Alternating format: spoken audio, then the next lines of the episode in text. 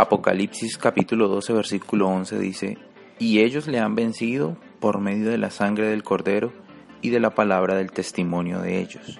Satanás es el Dios de este mundo, de acuerdo a lo que dice la palabra. Por lo tanto, él tratará de ejercer autoridad sobre usted en esta vida.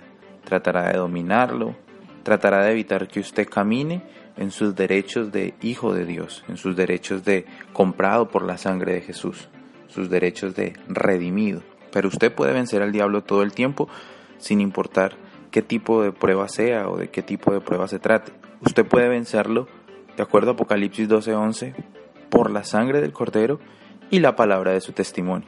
Ahora, ¿cómo se hace eso? Simplemente debe saber lo que la sangre ha comprado para usted. ¿Qué es eso? Es liberación del poder o autoridad que tenían las tinieblas sobre usted, es decir, Satanás.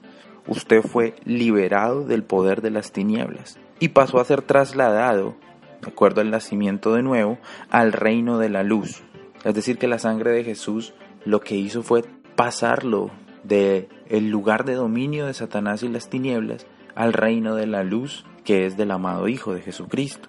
Eso es lo que hizo la sangre, pero a eso debo añadir el testimonio, a ese conocimiento debo añadir el testimonio. ¿Qué significa eso? Defender mi posición, confesar lo que la sangre del Cordero hizo en mi vida. Sí, es verdad, la sangre tuvo el poder y tiene el poder de trasladar a personas del reino de las tinieblas al reino de la luz.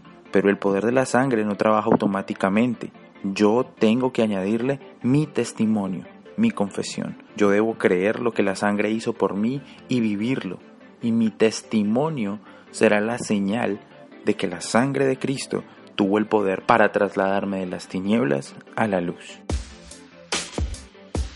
Gracias por escucharnos. Si deseas contactarnos, escríbenos a www.flockofwalls.com o síguenos a través de nuestras redes sociales como FOU Miami.